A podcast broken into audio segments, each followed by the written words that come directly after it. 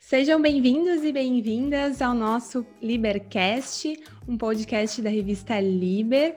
Hoje estamos aqui na gravação do nosso segundo episódio com um convidado super especial, super reconhecido no mundo jurídico, no mundo acadêmico. E antes de apresentar ele para vocês, né, gostaria de lembrar que o edital da nossa revista Liber já está aberto com prazo de submissão aí para o seu artigo científico até o dia 2 de julho de 2021. Então, o edital para você baixar, conferir essas regrinhas estão no link da descrição desse esse áudio e nas, nas plataformas de vídeo também. Certo? Então, sem mais delongas, pessoal, vou passar a, a, a passar para vocês quem vai ser o nosso tão uh, curioso e tão importante entrevistado, que é o Dr. Leandro Paulsin. Tudo bem, doutor? Tudo bom, Karina? Como vai? Um grande abraço para ti, para o Matheus. Tudo, Tudo de bom. Doutor é desembargador do Tribunal Regional Federal da Quarta Região, atualmente na oitava turma, é isso, doutor? Atualmente na oitava turma. Uhum. Atuando na parte de matéria penal, tem aí uma série de livros e de artigos científicos, tanto na parte tributária quanto na, na parte penal pode com certeza aí passar uma, uma grande experiência de como foi a sua jornada para os nossos ouvintes. Doutor, sem mais delongas, posso chamar de doutor, professor? Como é que o doutor se sente melhor? Como, como quiseres, Karina, fica à vontade. Eu gostaria muito de saber, de uma forma uh, bem próxima, assim, doutor, professor, quem é, afinal, Leandro Paulsen? Pois é, começamos com as perguntas pessoais, né, Karina? Uh, bom, todos nós temos a nossa individualidade, né? O ser humano é realmente único. Acho que um dos grandes ganhos que nós temos na cultura ultimamente, na nossa sociedade, é justamente valorizar a diversidade, não é? Tem a pessoa ascendência que tenha, a família que for, a cultura que for, enfim, nós nós temos aí uma riqueza muito grande cada qual, não é? Eu sou um como vocês, não é? Como cada um de vocês aí com a sua história, com a sua família, mãe, pai, primo, tia. Uh, e tudo isso compõe um pouco assim da nossa existência, não é? O que eu tenho assim de muito importante para mim, eu acho, na sim, quando estava crescendo ainda, foi a questão do esporte. Assim, eu era eu fazia judô, né? E isso foi muito bom para mim, assim, fisicamente, psicologicamente, a questão né, da, da competitividade, da busca das metas, não é? De saber se organizar para alcançar o fim. Mas a minha família, no que talvez seja mais interessante para todos, uh, não tem nenhum, ninguém do direito, não, viu? Não? Não tinha. Não tinha ninguém do direito, nem na minha casa, nem na grande família também. Então, na verdade, quando eu resolvi fazer direito, uh, foi uma surpresa, assim, porque eu era uma pessoa mais das exatas, né? O meu negócio era mais matemática, física, as coisas mais, mais uh, digamos assim, a, a, lógica pura mesmo, né? Uhum. Então, quando eu entrei para o direito, eu entrei para um mundo novo, assim, foi um pouco surpreendente. Eu tinha uma outra referência, assim, de pessoas que eu sabia que, que eram do mundo jurídico, mas ninguém próximo, não. Perfeito. E a gente uh, gostaria muito de saber quando é que iniciou essa, aí, essa a sua produção acadêmica, se foi ainda na, na época de faculdade, uh, como é que foi esse início, se teve alguma, alguma dificuldade, o que, que pode passar aí para os alunos que estão começando. E uma dúvida também que aparece muito é, se, o, se, o, doutor professor teve algum mentor, né? Se teve alguma inspiração, da onde uhum. que essa, da onde que surgiu assim essa, essa carreira tão, tão brilhante? Sabe, Karina, tinha uma época que eu, na época da faculdade, assim mesmo, eu estava lendo muito de, de tudo, assim, um uhum. dia eu comprei um livro, frequentava as livrarias lá da, da Pontifícia Universidade Católica, né, e ficava garimpando lá. Eu encontrei um livro sobre, sobre as teorias da história. Uhum. E esse livro era muito interessante, que ele colocava uma, uma questão fundamental sobre se quem faz a história, afinal de contas, é a coletividade, né? ou, ou se são os homens, o indivíduo, né? a genialidade de um, de outro que muda o rumo, digamos uhum. assim, dos acontecimentos, né? Uhum. Uh, eu acho que é as duas coisas, sabe? Uh, essa semana mesmo estava fazendo uma pesquisa, daqui a pouco eu estava bem avançado já na minha pesquisa, puxa, descobri um livro um cara que eu já conhecia, não conhecia o livro dele, de 2014, estudando o mesmo assunto, sabe? Com coisas super interessantes, quer dizer, duas, três, quatro, cinco, dez pessoas podem estar estudando as mesmas coisas ao mesmo tempo, mas eu não acredito em produção acadêmica sem consistência, sem, consistência. sem a pessoa estar engajada profissionalmente, sem estar realmente estudando, sem estar naquele ambiente assim que favoreça, não é, a criação. Porque a gente precisa, sobretudo no mundo do direito, não é? Nós, nós temos aqui o, o direito à cultura, o direito Sim. à produção não é, do ser humano. Então, a, a, gente, a gente precisa de muitos elementos para pensar o direito, né, de uma maneira consequente, adequada. Existem muitas grandes cabeças desde sempre, há séculos, olhando o nosso direito, o nosso direito, eu digo, o mundo, né, direito no mundo todo. Então, a gente precisa estar muito envolvido. Eu comecei a minha produção acadêmica uh, quando eu acabei a minha especialização. A minha primeira especialização foi em filosofia e economia política. Sim. Aí foi que eu produzi, digamos assim, o primeiro livrinho que eu fiz. Eu digo livrinho pelo, pelo tamanho, né? Uhum. Que era uma questão muito interessante, dizia respeito às perspectivas de futuro da Justiça Federal, mas que eu já aproveitei muito estudos de economia política que eu tinha feito, então, a gente precisa ter aquele foco de interesse, assim, né? Uhum. E estar tá realmente lendo bastante, estudando bastante, porque aí as ideias, as ideias fluem.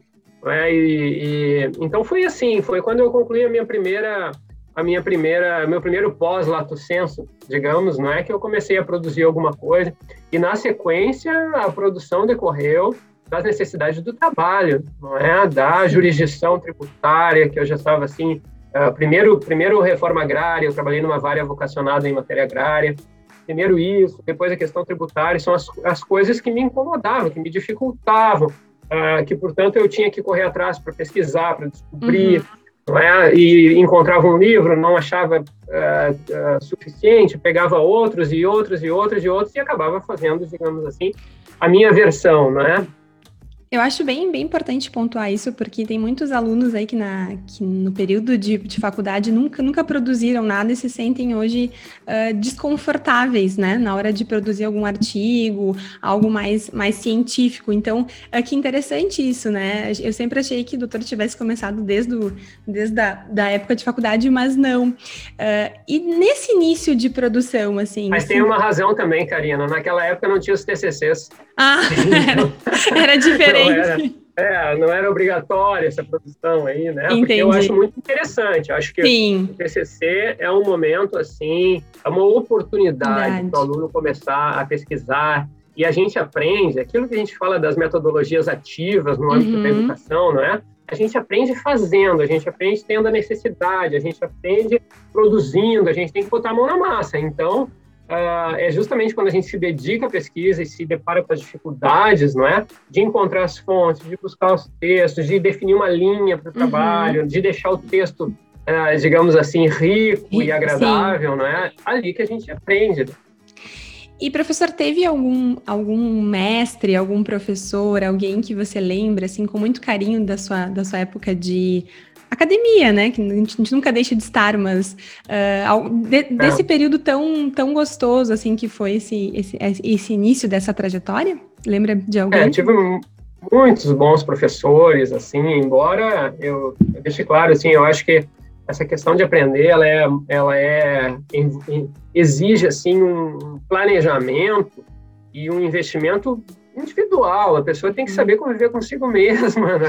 tem que ter o seu plano, tem que baixar a cabeça e estudar sozinha nos livros, Sim. não é? Porque os livros, sozinha é maneira de dizer, porque os livros são como uma conversa com seus autores, né? Cada livro tem, traz ali a experiência de alguém que se dedicou àquela matéria, que pensou, que procurou produzir o seu melhor, então cada leitura é uma conversa com alguém que já para todo aquele assunto, não é? Mas exige, sim, esse movimento e essa, esse planejamento individual também.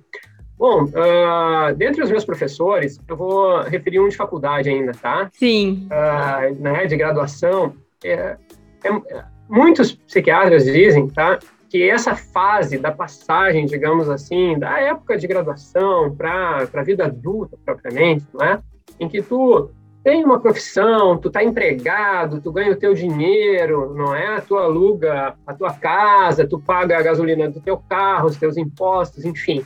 A passagem assim digamos, da adolescência para a vida adulta é a fase talvez a mais difícil do ser humano, porque é cheia de incertezas, ninguém sabe, né, como é que uhum. chegar, vou conseguir me colocar bem ou não, vai dar certo, estou estudando para um concurso, puxa, mas e quanto tempo eu vou ficar estudando para um concurso? Resolvi abrir um escritório, né, abrir um Sim. instituto, né, Karina? Instituto Exato. de ensino jurídico. Pô, será que isso aí uh, vai cumprir um papel, vai dar resultado, vai, as pessoas vão entender, não é? Vão, vão querer esse produto, enfim, tem um monte de, de incertezas.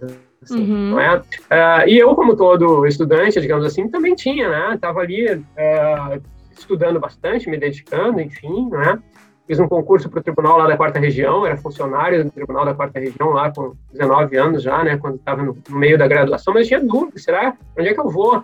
E tinha um professor que, se deparando com essa minha angústia, disse assim, Leandro, calma, tu estuda bastante aí, a gente vê que tu está num bom caminho.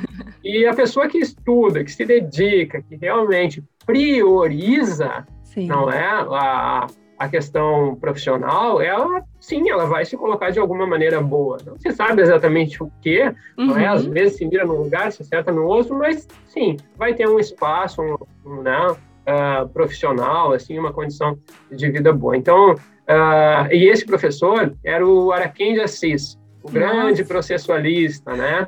Muito eu tinha legal. muita admiração pelo trabalho dele, pelo raciocínio dele. Sim. Eu gostava muito da, da personalidade dele. Era um cara assim, é ainda, né? Mas é um cara assim animado, sabe? Que chegava com as coisas do dia a dia dele lá do tribunal. Tinha vários livros, né? De, de processo de execução, efeitos da sentença penal e, e vários outros, assim, de processo civil. Então, um dia ele me disse isso, para mim foi muito importante, e ele me disse assim, olha, eu vou te enviar as minhas obras completas. Aí eu que tava, adorava já os livros, eu digo, meu Deus, que coisa, né, boa, uh, uh, principalmente pelo, por esse gesto, assim, né, uhum. que foi um gesto, digamos, de, de confiança, de reconhecimento, mas principalmente de confiança não é naquilo que era apenas potência ainda, né? Estou falando de mim naquela época, assim, de estudante.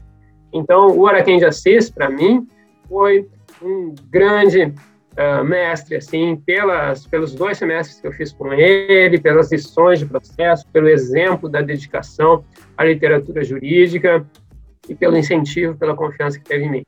Perfeito, professor. É muito bom saber que, assim como nós, o senhor também teve um mentor. Acredito que isso muito facilita muito a nossa jornada acadêmica, né? E passando para o próximo ponto, eu estou vendo aí que o professor está cheio de livros atrás, e eu queria uh, perguntar como que hoje uh, você escolhe os seus temas de pesquisa, né? E mais do que isso, se pode passar alguma dica para o estudante, para o advogado, de como selecionar. Por que eu estou perguntando isso? Porque a gente recebe assim vários feedbacks de alunos. Ah, Karina, ah, Matheus, eu não sei como, o que pesquisar, como selecionar isso, né? Então, uh, qual a mensagem que você pode passar para esses alunos aí, para esses acadêmicos? Karina, os temas é que me escolhem. é, então é? eu digo assim, não sabe sobre o que vai escrever, trabalha. Uhum. Trabalha porque tu vai se deparar com muitas dificuldades e ali tu vai encontrar aquilo que tu precisa estudar. Se é uhum. é dificuldade para ti, provavelmente seja dificuldade para os outros, não é? Uhum. Então, eu trabalho, eu escrevo sobre aquilo que me parece que é relevante, que é importante. É importante do ponto de vista teórico, mas sobretudo para resolver problemas, porque uhum. o direito direito é isso, né? É um instrumento para a gente conseguir conviver em sociedade. Eu nem sei como funciona a nossa sociedade tão bem, dadas as dificuldades que o ser humano eu tem. Eu também né? não sei, professor. Com, com limites, com tudo. Uh, Mas então eu escrevo sobre aquilo que eu preciso escrever, Sim. que é necessário, principalmente para minha uh, jurisdição ou para uhum. a compreensão que eu preciso ter do fenômeno jurídico. Tá? É isso tem, aí. Tem algum tema, assim, que o professor acha, ah, não, esse tipo de tema eu não, não vou uh, escrever? Tem algum critério de escolha para não escrever sobre tal ponto? Aquilo que é relevante, uhum. aquilo que não leva a nada. Uhum. Uh, eu não diria que o fato de muita gente ter escrito sobre um assunto é um empecilho, não. Não, pelo Sim. contrário, sabe? Pode Às dar uma outra pensam, ótica. Ah, esse assunto eu não vou porque todo mundo já escreveu. Olha, uhum. pensa bem, porque se todo mundo já escreveu é porque incomoda todo mundo. E a gente tem que ver se realmente, né, o fato de ter muita coisa escrita sobre um assunto não significa que, que tenha profundidade. Que já esteja né? esgotado, já... né, né, professor? É, então isso não é um impedimento, assim, uhum. tá? Uh, agora, eu não fico escrevendo sobre coisas que eu acho que não levam a nada. Eu preciso ter resultado daquilo ali. Então, é, eu quero ver aquilo ali. Efeito prático. Né? Para me, é, me tornar um, um jurista melhor. Perfeito. Eu escrevo principalmente para mim, eu, eu pesquiso para mim, depois compartilho. não é? Ótimo, professor. É, a gente sabe que, que já o senhor já, já teve acesso a diversos TCCs, artigos científicos, já participou de bancas né, acadêmicas, e por isso eu gostaria muito de perguntar para o senhor uh, que, que o senhor analisa quando chega um trabalho de conclusão de curso ou quando chega algum artigo científico? Quais são os pontos principais que esse trabalho deve uh, corresponder? Uhum. E quais, na, quais, quais erros ou qual erro, né, na sua visão, os acadêmicos mais cometem e que podem ser sanados, assim, que podem ser melhorados? É, sabe, Karina, aquelas. Em muitos lugares tem aquela cadeira de metodologia, uhum. que tu tem que fazer o projetinho, não é? Do TCC, ou assim, de qualquer trabalho de acadêmico, né?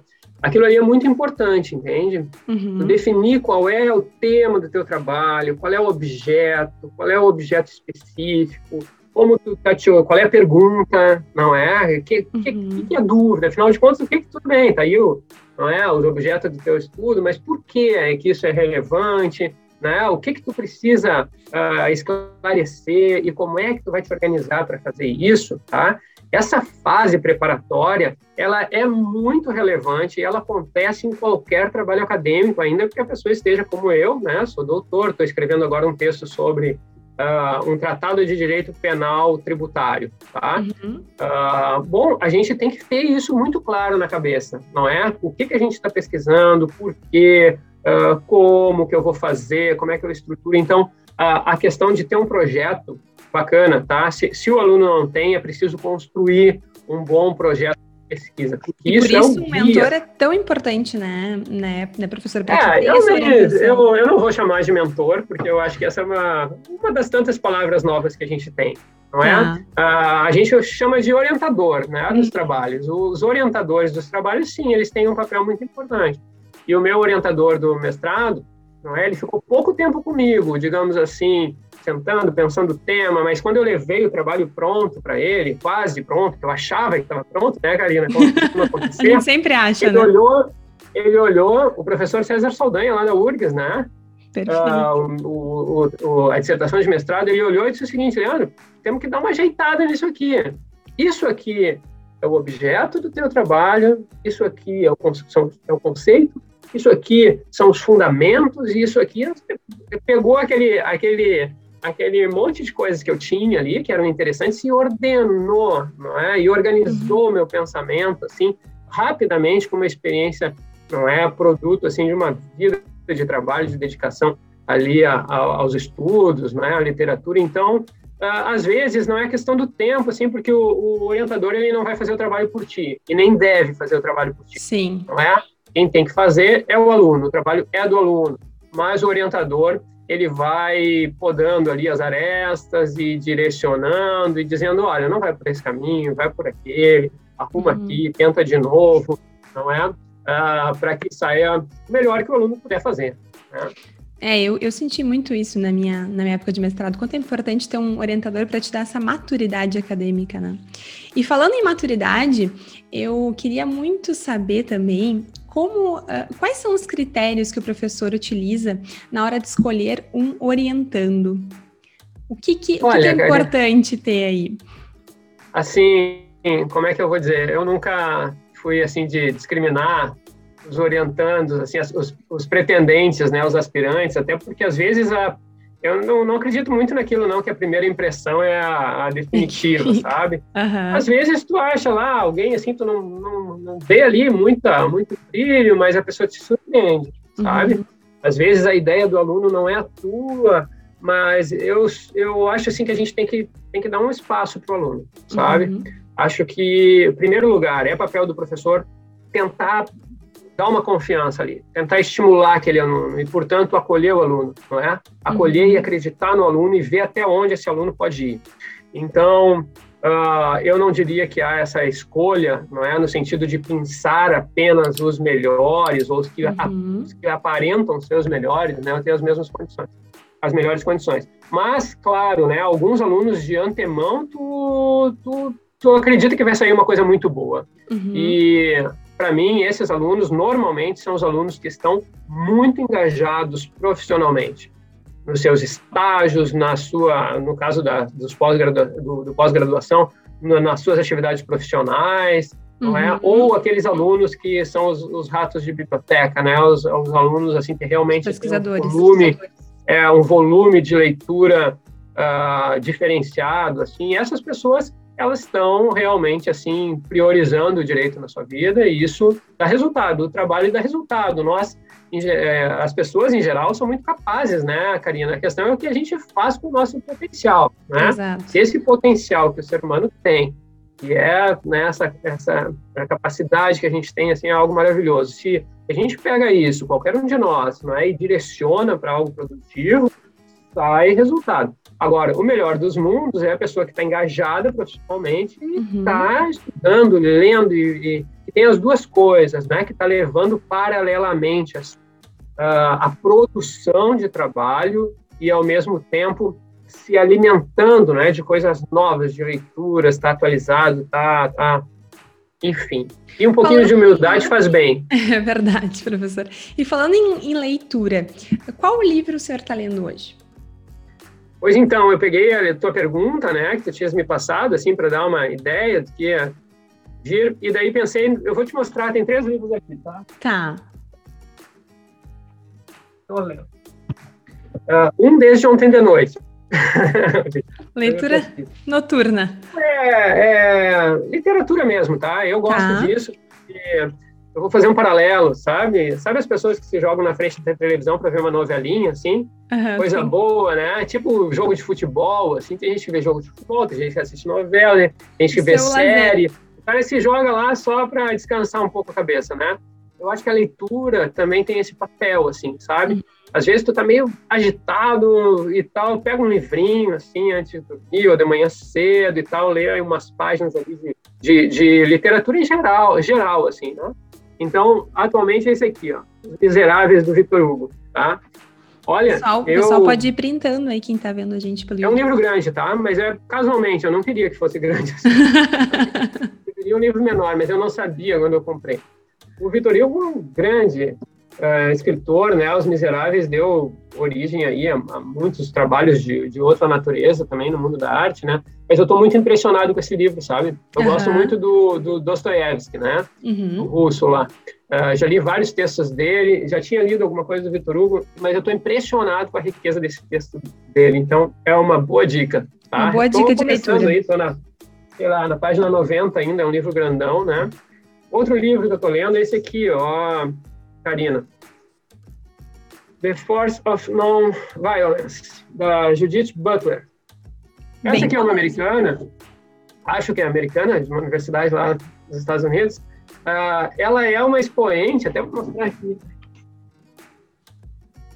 Ela é uma expoente digamos assim, das questões de gênero. E esse livro uhum. aqui, por exemplo, se chama isso, né? Problemas de gênero e tal.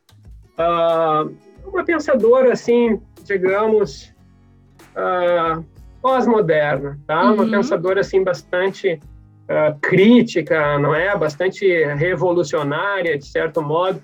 Mas eu... E daí vocês pensam assim, ah, professor, esse também é o seu tom? Digamos, não, não é o meu tom mas eu leio as pessoas que pensam diferente de mim também. E estou me surpreendendo com esse livro aqui, tá? Esse livro Nossa. aqui é uma coisa extraordinária, bem bacana mesmo. Ela é uma pessoa muito engajada, não é? Uma uhum. ativista, digamos assim, mas ao mesmo tempo ela, ela, é muito crítica. Eu fiquei bem impressionado, não é? Com uhum. a autonomia do pensamento dela. E um livro que eu comecei ontem, ó, é esse aqui, ó, Direito Puro, né? do uhum. Fábio Goldschmidt, um dos advogados. É uma leitura mais densa, né? Esse aqui é uma monografia, tá? É a tese de doutorado dele, que eu nunca tinha lido, é de 2014, a publicação eu não tinha lido, então não é, né? É a teoria da proibição do bis in idem no direito tributário e sancionador tributário. Então, por que eu estou com esse livro na mão? Não é por causa do meu trabalho, esse que eu estou desenvolvendo do penal tributário. Não é? Então, eu tenho que fazer a uhum. revisão bibliográfica. Tive a sorte de encontrar esse livro. Como é que eu encontrei esse livro? Lendo a dissertação de mestrado do, de um dos meus assessores lá, que fez na URGS ali, tinha esse livro na bibliografia, pedi para ele, ele não tinha, comprei pela Amazon, né? Pela que é uma Amazon. barbada que a gente tem. Então, é, por hora é isso aí. E eu queria dizer uma coisa, né, Karina? A, a biblioteca da gente tem que ser uma coisa viva, não é? A biblioteca não é um depósito é um de livros. Vivo, a biblioteca é, uma coisa para a gente usar, para a gente estar tá ali consultando. Tem que ter as coisas novas, sim, não é? Então, por exemplo, eu andei comprando coisas sobre a, a, a Lei Geral de Proteção de Dados, a Lei de Liberdade Econômica, sim. e assim por diante. A gente tem que ir se atualizando às vezes quando a gente está na faculdade a gente tem aquela ideia de que bom a gente vai aprender o direito então não é e uhum. o direito está sempre mudando muda enquanto a gente está fazendo faculdade muda logo em seguida e segue assim porque a vida é movimento. Esse movimento, né? E falando em é. movimento, é. falando em vida, eu gostaria muito também de perguntar para o professor se pudesse voltar no tempo, né? Que é, que é uma, uma, uma pergunta que eu acho muito, muito interessante. Se o professor pudesse voltar no tempo encontrar aquele acadêmico, né, porque estava estudando direito. Qual mensagem você passaria para ele? Olha, talvez fosse melhor eu nem me encontrar, era só não me atrapalhar que era bom, porque eu não tenho nada, nada para reclamar não daquela minha não. fase lá, tá? Eu estava muito envolvido com o estudo, uhum. uh, realmente, assim, estudei muito durante a faculdade. Claro que as pessoas têm histórias diferentes, não é? Uh, tem pessoas assim que levam a faculdade de uma maneira mais leve e depois que se formam, então entram mesmo, né, de cabeça e também dá certo, pode dar certo, enfim, cada um tem a sua história, tá? Mas uh, eu comecei a estudar muito, assim, logo no segundo ano de faculdade, vamos supor, de graduação, tá? Desde o início, assim, e não me arrependo, porque uhum. eu vejo, assim, que para mim foi bom, né, ter uma boa formação já naquele momento, aproveitar o roteiro né, que a graduação dá, o roteiro é verdade. que os cursos de especialização trazem, o roteiro que a, a, o mestrado, o doutorado, enfim, a gente uhum. aprender com a experiência dos outros, aquilo ali é um roteiro de estudo, né? E o resto é com a uhum. gente.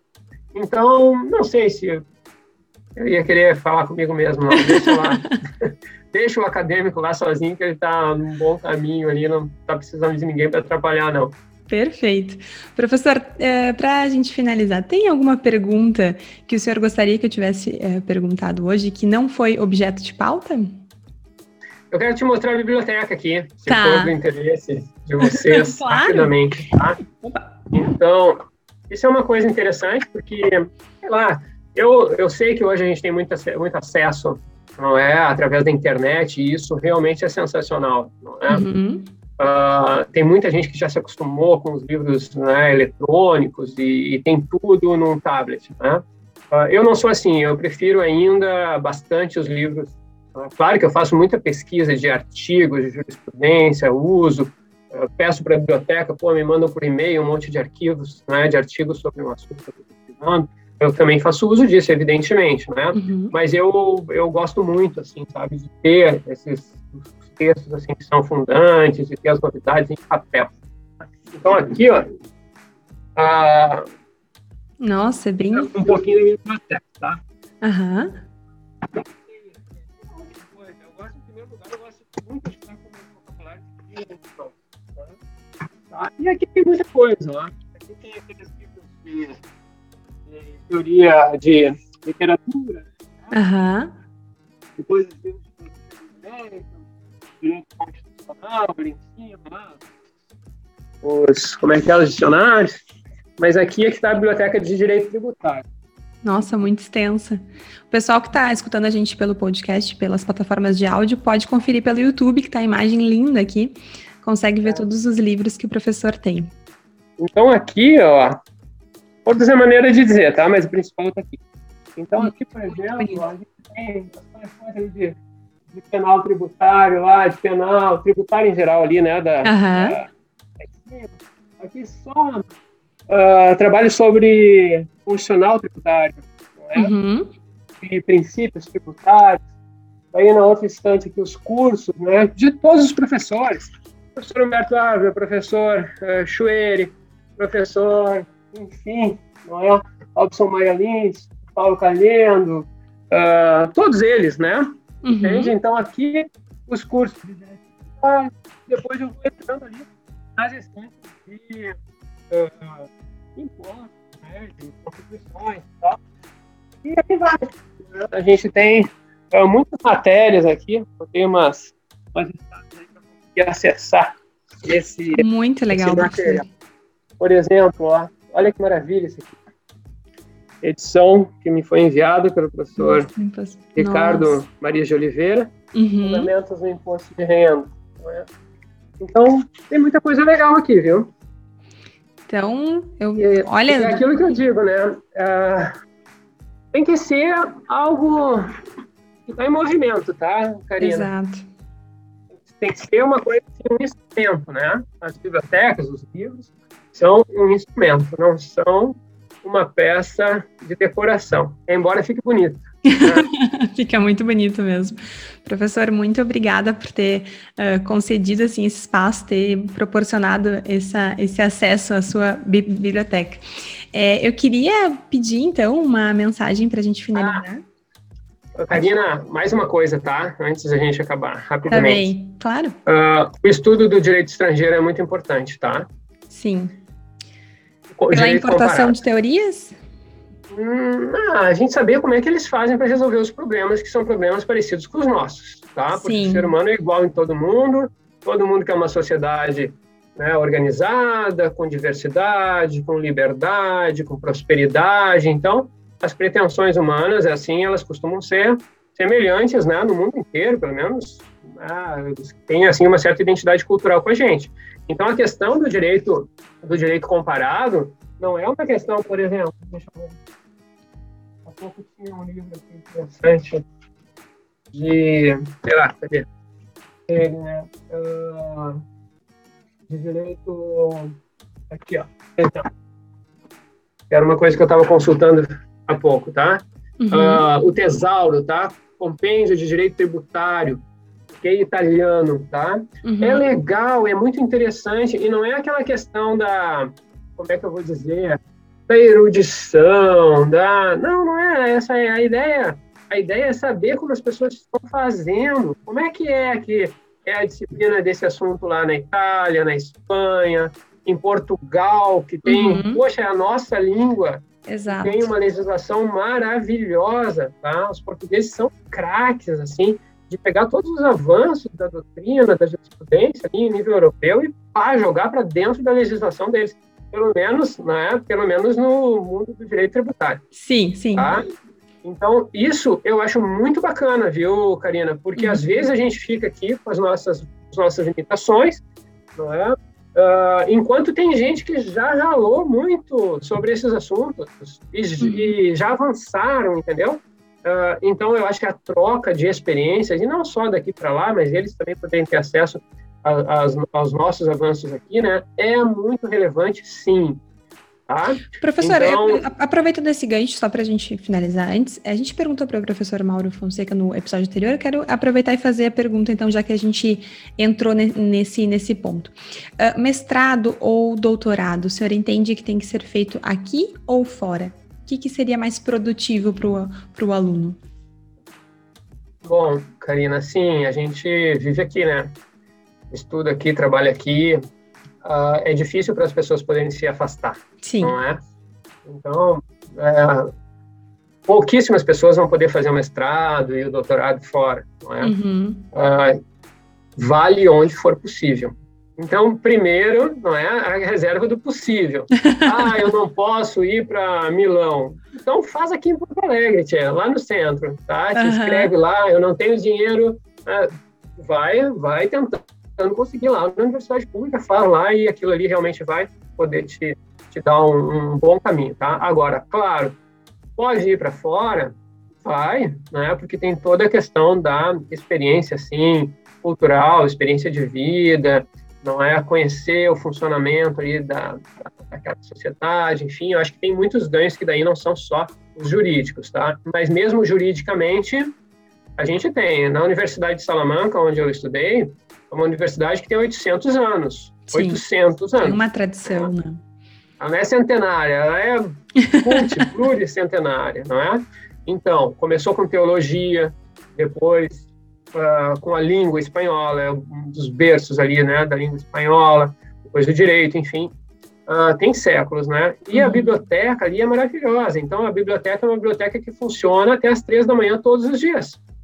Não é? Ela abre às cinco da manhã e funciona até as três. Eu nem sei por que fecham, porque dá, dá mais trabalho fechado do que deixar aberta, né? Então, ali a gente tem acesso, sabe? Seja em qual universidade que tu estiver, desde que seja uma boa universidade, tem acesso à bibliografia de toda a União Europeia. É sensacional. Está lá, ou nos Estados Unidos, tem bibliotecas maravilhosas. Então, eu acho que vale a pena, sim, sabe? Pela experiência de vida uhum. e por, uhum. por ter essa, essa amplitude, assim, de visão, não é? Começar a ver, poxa, tem muita coisa que acontece no mundo afora e que a gente pode se beneficiar disso. Então, tu começa a acessar e perder aquele medo, né? Sim. Karina? Porque tem, dá um medo, assim, poxa, como é que eu vou pesquisar em língua estrangeira?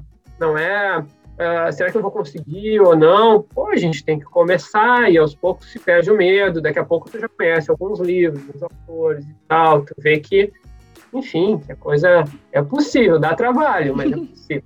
Então, estude onde der tá podendo ir para fora, sim, vá, nem que seja para um estágio temporário.